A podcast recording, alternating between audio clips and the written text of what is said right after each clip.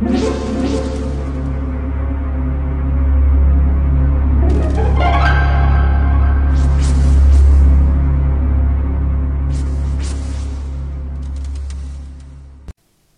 家好，我是小依依，欢迎收听一分钟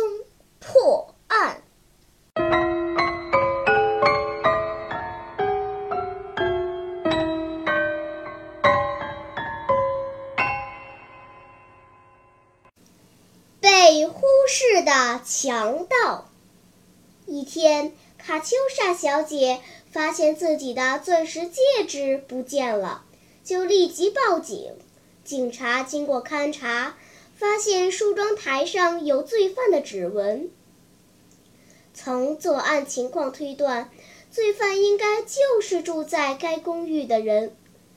警方提取了公寓所有人员的指纹，但并没有找到与罪犯指纹相吻合的。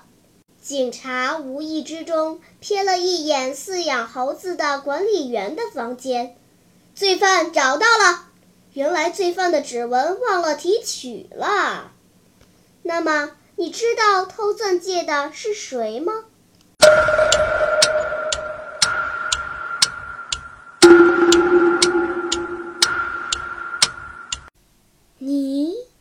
出答案了吗？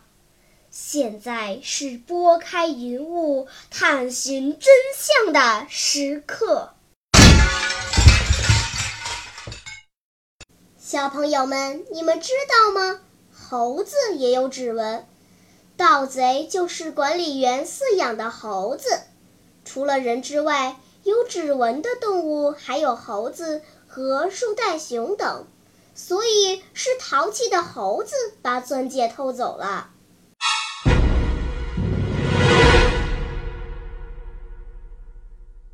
好了，今天的推理结束了。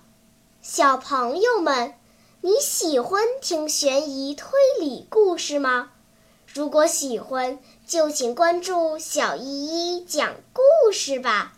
在喜马拉雅 FM 上，我将为你呈现更多谜一样的故事。